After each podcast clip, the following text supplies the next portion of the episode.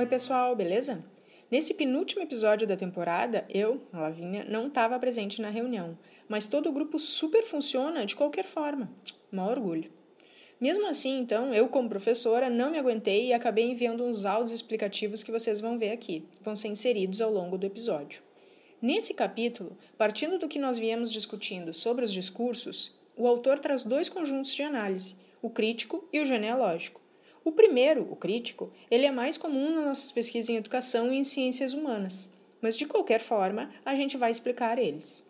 Então a reunião começou com a Priscila trazendo algo sobre a relação normalidade, anormalidade, norma, dentro daquilo que ela entendeu sobre o conjunto crítico de análise. E então seguiu a discussão.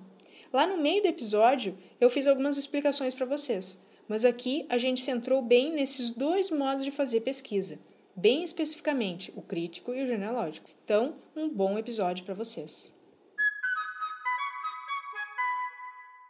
que as necessidades, como se modificaram e se deslocaram, que forças exerceram efetivamente, como a gente a norma, né, como a gente tem uma norma, tipo, da, das pessoas normais. Aí a gente exerce uma força sobre aqueles que a gente acha anormais, por exemplo, colocando em escolas especiais para que a gente, eles fiquem dentro dessa norma. Então a gente exerce uma força para que isso se contorne, fique contornado dentro da sociedade. Exerce uma força para que a norma seja aplicada a todo momento. Eu não, não sei, mas eu vi dessa forma, a partir do que o Jonathan falou e lendo a frase final. Eu entendi por aí também, fui entender mais lá pro final, mas assim, bem o que ele falou foi meio que deu, teve uma parte que ele falou que deu a entender que essa parte da crítica é o que exclui os discursos, alguns assim, e a, uhum. a genealogia é isso, faz quando faz eles surgirem. Então é uma coisa que não tem como separar muito, mas que trabalham juntos assim. Então, como a Priscila falou, ah, tem uma norma e alguns a gente exclui. Então, tipo, isso é crítica. E aí, quando essa exclusão faz alguns outros surgirem, e aí é a genealogia. Por causa desse jogo de poder, assim, de excluir uns e outros não, sabe? No caso, tá, eu acho que é por aí. Parei que a Lavínia mandou um áudio, a gente pode ouvir. A partir das primeiras discussões da temporada, lá dos episódios 2, 3 e 4, a gente falou daquela concepção dos discursos lá do início do livro os fatores externos que interferem na construção deles, depois os fatores internos, e aquela parte da relevância dos sujeitos que falam nessa construção dos discursos, ainda tem esse último capítulo agora do episódio 6, né, dos princípios metodológicos que ele trouxe. Então ele focou em dois conjuntos de análise ao longo das pesquisas dele, que ele chamou crítico e genealógico. O genealógico envolve o crítico, a gente vai ver depois. Então, ali no crítico, o que, que ele põe em pauta, né? A prática da inversão, então aqueles mecanismos de exclusão, a limitação, a apropriação e a formação do discurso, ou seja, todos aqueles três primeiros mecanismos que a gente viu no começo do livro. Então, quando ele faz uma análise por um viés crítico dos discursos, o que, que ele analisa, né? Das pesquisas que ele faz, ele usa praticamente aqueles três primeiros pontos lá. Aí vocês podem notar que isso é um trabalho arqueológico, ele fica em cima dos dados dos discursos, no que está posto nos documentos que ele analisa se a gente quiser colocar naquelas definições lá de arqueologia e genealogia. Tá, então o crítico a gente está certo. Justamente faz referência lá daqueles procedimentos de exclusão que a gente viu no, no início. Lembram?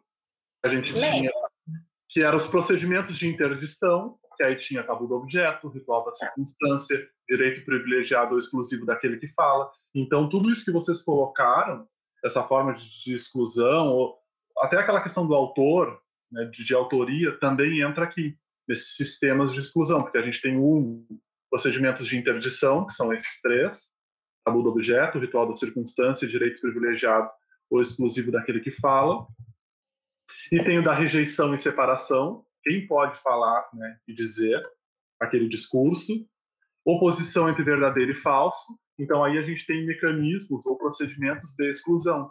E tudo isso se encaixa, a partir disso que a Lavínia falou, aqui quando ele vai fazer essa análise crítica. Então aí faz referência a todo esse pacote aí de procedimentos que a gente viu lá do início do livro. Eu separei por numeração, por exemplo, ali, sistemas de exclusão. Aí, um, procedimento de interdição, A, B, C. Foi é nessa imagem que eu mandei ali no grupo. Eu fui montando assim, não tem nada de imagem, na real. Não, mas fica bom porque, tipo, por exemplo, a gente leu já faz um tempinho. Eu entendi quando a gente leu e conversou, mas eu não consegui, por exemplo, pôr em prática aqui lendo essa parte crítica, entende? Sim. Vocês retomando que daí eu consegui entender que tem a ver. Mas lendo aqui eu li solto, não fiz referência ao que a gente tinha lido lá em cima. Então, voltando, essa parte crítica faz referência, daí é interessante talvez a gente voltar depois lá e retomar isso aí. Né? Todos esses pontos que a gente já discutiu, e se a gente retomar né, ali na leitura, vai lembrar de várias coisas. Mas lembrar pelo menos disso, que ele vai se utilizar dessa parte crítica, é uma forma de analisar, assim como a parte genealógica. E a parte crítica né, tem que reviver, voltar em tudo aquilo lá. Tá aí voltando agora, voltando não, começando o genealógico, já que a gente meio que superou o crítico. O que vocês entenderam? O genealógico eu já entendi mais. Assim. Tá, só uma pergunta sobre o crítico. É, seria meio que essa análise crítica colocaria em prática esse sistema de exclusão ali que tu mandou, por exemplo. É, porque eu entendi. Então. Colocaria em funcionamento todo aquele pacote de, de itens, vamos dizer assim, lá daquela primeira parte do livro. Uhum. Tá, e a genealogia também colocaria em prática alguma coisa dessas assim que ele trouxe lá já? Em partes, talvez. É que eu não entendi muito bem. Dá pra... Vamos ver aqui. Tu não entendeu a genealogia ou o crítico? Não. Não, eu não entendi a genealogia. O crítico eu entendi melhor, eu acho. É, o crítico a gente está. É, o crítico para a gente entender bem tem que retomar aquela parte lá, porque a gente entender naquela parte lá vai entender que ele se utiliza, se utiliza de todos aqueles elementos, aqueles itens, que na verdade são procedimentos, né, que ele vai chamar procedimentos de exclusão, para fazer uma análise do discurso. Não é isso? Sim. Daí agora avançando para a genealogia, quem lê? Então, eu não sei se está certo, mas eu entendi, né, que a genealogia seria como que chegou até aquele discurso, vamos dizer assim, quais foram os fatores que ocasionaram para que aquele discurso começasse a surgir, fatores externos, internos, enfim, que é o que ele Exato. diz ali, né? Uh, como se formaram através, apesar, ou como o apoio desses sistemas de coesão, série de discursos, qual foi a norma específica de cada uma e quais foram suas condições uhum. de aparição, de crescimento e de variação. Então, eu entendo que essa, o genealógico seria como se deu toda essa, todo esse discurso em função desse, dessa, do conjunto crítico. No caso, eu acho que estuda quais foram as condições que levaram a esse discurso acontecer. Sim, é justamente isso, olhar, que nem ele coloca ali bem, acho que está na última, uma das últimas palavras ali das frases, condições de aparição.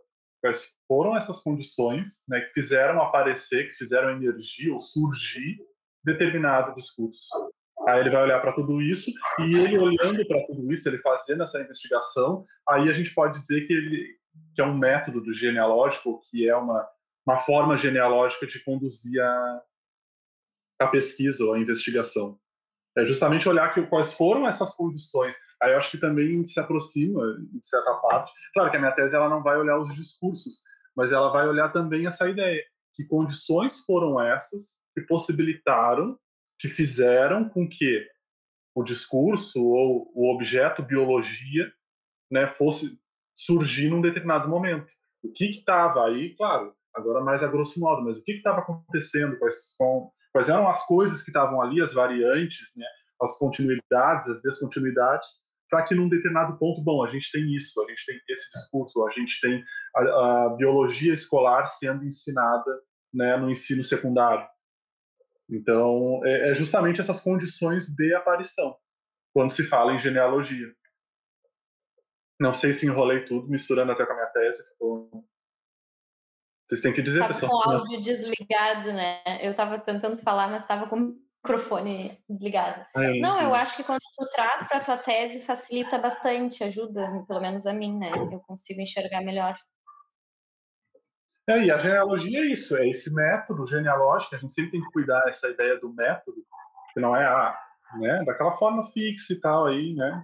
A gente pode retomar lá aquela coisa da, da ciência moderna, mas essa forma de conduzir genealogicamente é justamente isso, essas condições de aparição. É bem o que está no final ali da frase e é bem isso que a Mela me falou também.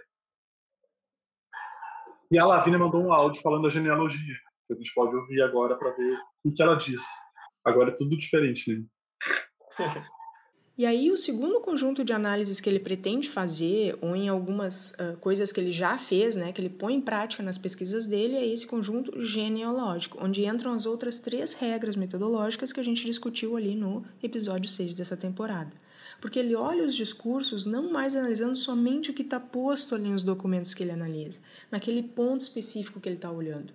Ele vai analisar a evolução dos discursos ao longo do tempo. Então entra a ideia da série, como os discursos permanecem ao longo do tempo ou não, como que isso se dá, que regularidade a gente vê na manutenção ou não deles durante o tempo, e por fim, quais as condições de possibilidade que fazem com que eles apareçam em determinado momento da história ou não. Por isso é uma análise genealógica. É onde entra com uma característica uh, que tem a ver com a história, né? com a continuidade ou não na história. Então, essa é a principal diferença. Vocês podem pensar que esse conjunto crítico é mais ou menos aqui hoje essa análise dos discursos uh, que eu sempre comento com vocês, para se agarrar nisso no mestrado, principalmente, porque a gente só tem dois anos. Então, ficamos nesse conjunto crítico de análise dos discursos, né? E o genealógico, onde entram relações de poder e outros elementos ao longo da história, que dá para estender um pouco mais essa percepção dos discursos ao longo do tempo. Então, como os discursos são trabalhados, como eles emergem em determinado ponto do tempo, se eles são regulares ou não, que séries de encadeamento eles têm um no outro, é esse o conjunto que a gente chama genealógico. Tá, agora a gente pode discutir essa parte do genealógico, então tá certo. Na verdade, eu expliquei a genealogia de modo geral, e aí a Lavina trouxe, além das condições de possibilidade que a gente já viu, né, os elementos e os procedimentos que ele trouxe no nesse último capítulo, nessa última sessão, que é ali a ideia de série, de regularidade dos discursos, ou seja, de olhar também esses outros para poder então fazer análise do discurso. E aí de modo genealógico e não de modo crítico. Tá, então peraí. Não sei se eu vou falar boa. É, não, vamos ficar nessa parte até a gente conseguir entender um pouco mais e qualquer coisa a gente manda áudio para Tá, para fazer a análise do discurso é uma metodologia, certo? Certo, sem pensar em metodologia naquela coisa fixa, ok. Tá, é uma metodologia mais uh, aberta, sei lá, né? é, por... não é preso ali ao formatinho, faz isso, faz aquilo, receitinha de bolo, tá? Exato. Mas é uma metodologia, né? A, a forma como tu vai olhar teus dados através da análise de discurso ali do Foucault, por exemplo. Sim, sim. Sim? Sim. E aí, para fazer isso, a gente começa a falar de genealogia e arqueologia? Ou não necessariamente? Sim, pensando por... também. Porque se pegar a parte arqueológica ali, justamente a gente vai olhar todos aqueles procedimentos lá, que eu mandei foto agora ali, que tem aqueles procedimentos de interdição, que é o cabo do objeto e tal. E aí tu vai fazendo a análise do discurso. Aí que discurso? Ah, Bom, do discurso, sei lá, do discurso da medicina, do discurso que envolve a infância, envolve, sei lá. Então, assim, rapidinho, né? Uh, tipo, eu posso fazer essa análise, para mim fazer essa análise do discurso, eu posso fazer através da arqueologia, ou através da genealogia, ou olhando pela arqueologia e genealogia, por exemplo, né? Vez seria um trabalho gigantesco e muitas coisas muito grandes. Sim, esse seria um trabalho arqueogenealógico. Uhum. Isso. Ah, tá. A gente fala arqueogenealógico. Tá. Tá, e aí o Peterson, na tese dele, está fazendo análise do discurso através da genealogia, é isso? Não, eu não estou fazendo não. uma análise do discurso. Eu estou me utilizando do, uh, da genealogia, do conceito de genealogia de Foucault. Então, tá, eu tô, é um conceito. É naquela ideia de trabalhar com as ferramentas. Assim. Foucault ele vai trazer vários conceitos, que nem de acontecimento, genealogia, e isso vai te dando ferramentas, e aí a gente pode pensar em ferramentas metodológicas, para te uhum. trabalhar no teu, né, na tua pesquisa, no teu trabalho. Então, ah. não necessariamente tu vai fazer uma análise, tu tem que utilizar e olhar para todos esses pontos que nem está ali Sim. no livro, uhum. se a gente uhum. for aqueles procedimentos de exclusão. Tu não, tu não precisa olhar para tudo ou considerar aquilo ali. De repente, tu vai pegar alguns pontos daquilo ali para uhum. trabalhar e desenvolver na tua pesquisa, na tua tese, na tua dissertação. Entende? Porque aí, de novo, não é aquela ideia que tu vai ter que pegar e aplicar Por isso que foge também dessa ideia de um método fixo, metodologia. Sim, uh, tipo, na genealogia, por exemplo, tem ali a questão da série, da regularidade das condições de possibilidade. Tu vai ir ali pelo lado das condições de possibilidade. Seria isso, exato, né? Exato. Para fazer a tua tese, tu, vai, tu não vai usar tudo que envolve a genealogia. E alguns outros conceitos. Sim, e, eu vou tá. usar alguns elementos que envolvem a genealogia e outros conceitos da, da análise Foucaultiana. Entende? Ah, que nem o acontecimento, que nem o conceito. Enfim, eu vou me utilizando de outras ferramentas para conseguir desenvolver a minha pesquisa. Por isso que não é uma coisa uh, completamente replicável, entende? Uhum. Ó, por exemplo, assim, eu acho que para é, a minha dúvida se parecia com a da Denise, mas para ficar mais claro, por exemplo, o Peterson ele vai usar o conceito de genealogia para olhar a questão histórica, certo, Peterson? É uhum. isso. Vai olhar para a história a partir do conceito de genealogia para desenvolver como a bio né, se tornou uma disciplina. É isso, mais ou menos? Aí, aqui, ele está falando dessa questão genealógica quando a gente olha para os discursos. Isso. Daí, o que eu vou. seria mais ou menos o que eu vou utilizar na minha dissertação. Porque eu não tenho condições de dois anos numa dissertação olhar para toda a história e fazer um trabalho genealógico. Então, eu vou olhar genealogia só na questão dos discursos, dos discursos quais? Que estão nas leis que definem que o ensino de ciências tem que estar tá na educação infantil. Então, ali eu vou olhar os discursos com olhar genealógico. O Peterson, ele vai olhar a história inteira que envolve o ensino ali da bio com olhar genealógico. É um trabalho maior, entende? Porque ele vai uhum. pegar toda a história. Eu só vou pegar alguns discursos que estão nessas leis e olhar com esse olhar. Não sei por que, o teu, por que, que o teu trabalho não é considerado genealogia? Porque não necessariamente, claro, eu consigo entender isso, que o trabalho do Peterson vai demandar um, um, um tempo maior, né, e, e mais eh, fontes, vamos dizer assim. Mas, independente do teu não englobar as mesmas, a mesma quantidade de fontes, tu também não está construindo uma genealogia, porque não necessariamente o Peterson vai conseguir contar toda a história. De repente vem uma outra pessoa, descobre lá uns documentos que ele não conseguiu acessar e vai contar uma outra partezinha. Não seria também o teu da mesma forma que o, que o Peterson? É, eu também não sei, eu me confundo um pouco, porque assim, essa questão da análise dos discursos ainda não está muito claro para mim como é que eu vou analisar. Eu estou nesse momento de mexer nos dados, né? Mas ainda não está claro, por isso até que eu acho que é importante essa parte da gente discutir bem, para ficar bem claro para quem vai trabalhar com análise do discurso, que eu acho que é quase todo mundo, como que a gente vai trabalhar com os nossos trabalhos.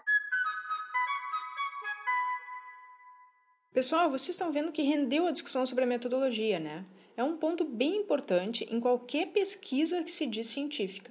A metodologia tem de estar bem escolhida, ser apresentada com rigor acadêmico e estar sempre de acordo com o objetivo específico de cada pesquisa.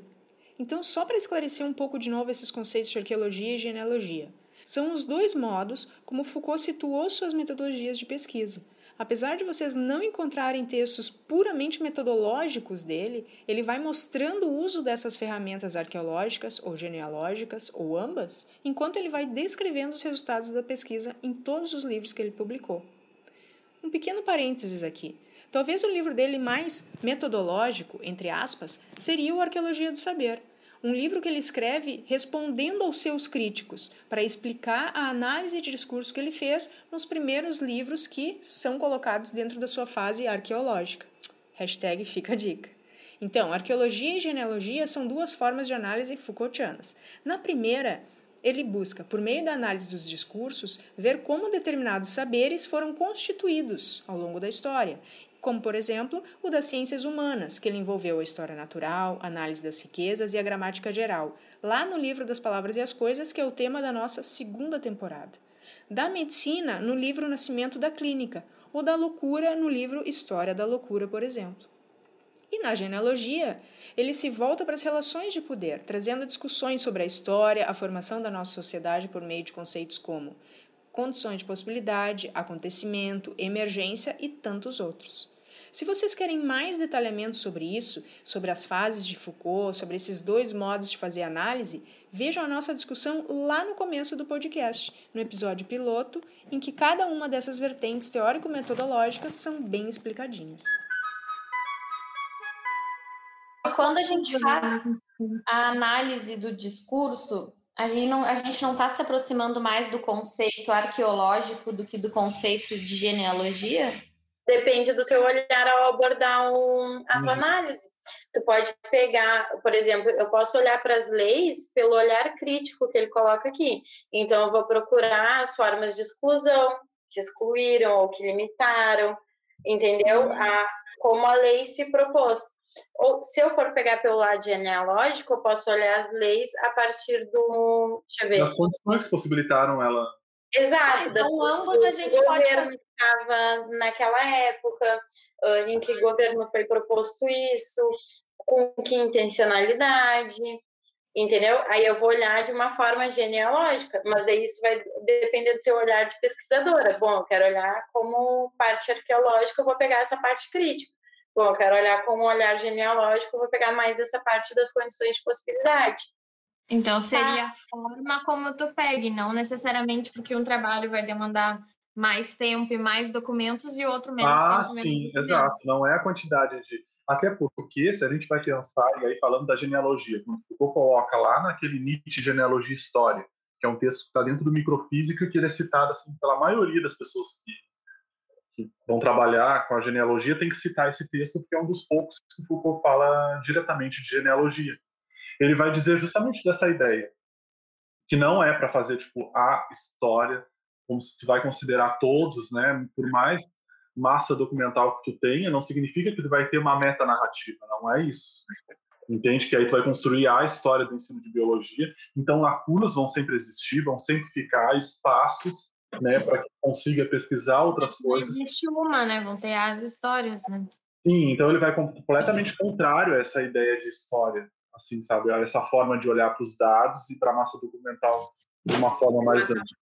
Então, tu pode olhar, por exemplo, só para jornais da época e fazer um trabalho genealógico somente utilizando jornais. Não significa ou somente utilizando um tipo de, de jornal ou de revista, sabe, ou uma série, enfim, ah, não precisa ser um grande volume para ser considerado genealógico. E daí entra até a questão do autor, o que, que ele vai considerar seu documento, né? O que ele vai pegar para compor esse arquivo e o que ele não vai considerar para pegar esse arquivo. É o recorte, né? O recorte e o limite. Uhum. Que ele uhum. também fala disso. É o teu recorte e o limite que tu impõe para tua pesquisa. Eu só quis exemplificar do Peterson e a minha, porque ele vai trabalhar na questão histórica, que é uma questão muito maior, que ele, né, ele vai trabalhar, e a minha eu só vou trabalhar a partir de uma rede discursiva, que é uma questão menor, digamos assim. De amplitude, é, de, porque eu tenho uma visão, tipo, né, tô mais acima, assim, tentando olhar um pouco mais, mas Sim. não que eu vá olhar tudo. Sim, não, é, e é muito isso, sabe? Porque que nem entendi ali a moral da genealogia, tentei estruturar o trabalho com uma inspiração na genealogia, não que eu tenha feito um trabalho genealógico. Aí depois surge um outro conceito, surge não, tu te depara, né, diante das leituras ali, com outro conceito, e aí tu já tenta utilizar aquele conceito, aquela ferramenta na tua pesquisa. Então isso vai o tempo inteiro, na verdade, conforme tu vai vendo coisas na pesquisa e vai lendo, vai surgindo e aí tu tem que ir atrás. Por isso naquela semana passada e retrasada, eu acho, eu estava naquela coisa do acontecimento. O que, que é o acontecimento de fato? O que, que vai determinar né, uma coisa ser um acontecimento ou não? Porque justamente na minha pesquisa surgiu a possibilidade de considerar algumas coisas ali como acontecimento. Ah, e aí o acontecimento tu utiliza como uma ferramenta. Uma ferramenta. É operar com a... Aí é que nem que eles falavam lá para mim da, na, minha, na minha qualificação ah, operar com as ferramentas né, Foucaultianas ali. Então é justamente gente, isso. Falar em qualificação, já fico me coçando aqui. De... Pessoal, olhem que fascinante que é a pesquisa acadêmica. Vejam aqui que, assim como na área da biologia, por exemplo, a gente usa materiais de laboratório como pipetas, lupas, microscópios, beckers, Eppendorfs e muitos outros materiais e equipamentos para obter os dados e as suas análises, nas nossas pesquisas em educação e nas ciências humanas em geral, usamos os conceitos como ferramenta de análise. Então vocês veem aqui nessa discussão do grupo que na perspectiva Foucaultiana existem ferramentas mais do escopo arqueológico e outras do escopo genealógico que, lembrando, elas não são excludentes entre si. Além disso, nas nossas pesquisas, nós não temos necessariamente um único roteiro de método pré-pronto, e sim podemos usar essas ferramentas de acordo com os nossos propósitos, e especialmente com o material empírico que nós temos para analisar. Além disso, o papel autoral é bem assumido aqui nas nossas pesquisas também. Afinal, quem faz as pesquisas científicas somos nós, né, seres humanos. É, eu, agora eu peguei esse conceito de acontecimento e estou tentando utilizar ele em algumas passagens na minha. Da minha eu acho que também o que deixa a leitura, né, tipo, como mais difícil, é que as coisas nele são muito juntinhas, assim, uma coisa não vive sem a outra praticamente, entendeu? É. Porque às vezes tu vai falar de arqueologia, não tem como não falar de genealogia, ou às vezes a gente vai falar aqui das coisas de exclusão, né, ali na parte crítica que vai a arqueologia, a gente volta lá, por exemplo, aquele outro livro que ele fez da, das prisões, não lembro o nome do, do livro das prisões, mas não deixa de ser instituições que excluíam, que né, que ele vai colocar como a escola, como a prisão, que eram instituições que tentavam disciplinar aquelas pessoas que estavam fora da norma, né? Para quê? Para colocar uma norma para aquelas pessoas. Então, tudo fica num círculo assim, a gente não consegue falar de uma coisa sem voltar na outra que está no outro livro e que ele já falou em outro momento, então a gente precisa ter uma cabeça que linke tudo e fica difícil, né? É, e a gente quer separar tudo certinho. Isso é isso, isso é aquilo. Aquele outro... E a gente não consegue, é, porque a gente não foi acostumado assim. É. dessa forma mais livre, que ele vai e ele volta, ele vai e ele volta. A gente foi acostumado com caixinhas, que a gente falou, a gente quer separar. Tá, mas o que é genealogia? Tá, mas o que é arqueologia? E a gente não consegue fazer isso com ele, porque tá tudo muito envolvido uma coisa na outra. Até porque ele sempre, ele sempre coloca ali que não tem como mesmo a gente separar, porque quando tu vai na, analisar a coisa, vai estar tá todos esses conceitos trabalhando juntos, né? Uhum. Então, tipo, a, a, gente que vai aprendendo aos poucos, e aí quando a gente volta lá, ah, então também tinha tal coisa. Poderia é. ter trabalhado. Por isso que fica muito difícil de visualizar, né? A gente não sabe que rumo vai tomar as coisas. Isso angustia a gente. Mas eu acho que a gente pelo menos já clareou um pouco mais nessa ideia ali do, do crítico uhum. e do genealógico já estava mais fácil, acho que para todo mundo também um pouco, pelo menos. Pois é, agora tu falando, eu pensei mais uma vez que vai ser tri bom a gente fazer esse esquema no fim do livro, porque vai ficar mais claro as coisas. Esse ponto da Pri é bem importante, assim. Não se faz pesquisa sozinho, né? Vocês vão dizer, ah, Lavina, eu trabalho e aprendo super bem sozinho. Beleza, mas tu aprende lendo outras pessoas, não é verdade? A gente nunca tá sozinho nas pesquisas, né? Então, tu tá com dúvida, pergunta, lê, troca ideia, vai atrás de um artigo ou de um autor reconhecido na área e na comunidade acadêmica. Ou, se quiser, pode mandar a dúvida para nós. Até a próxima!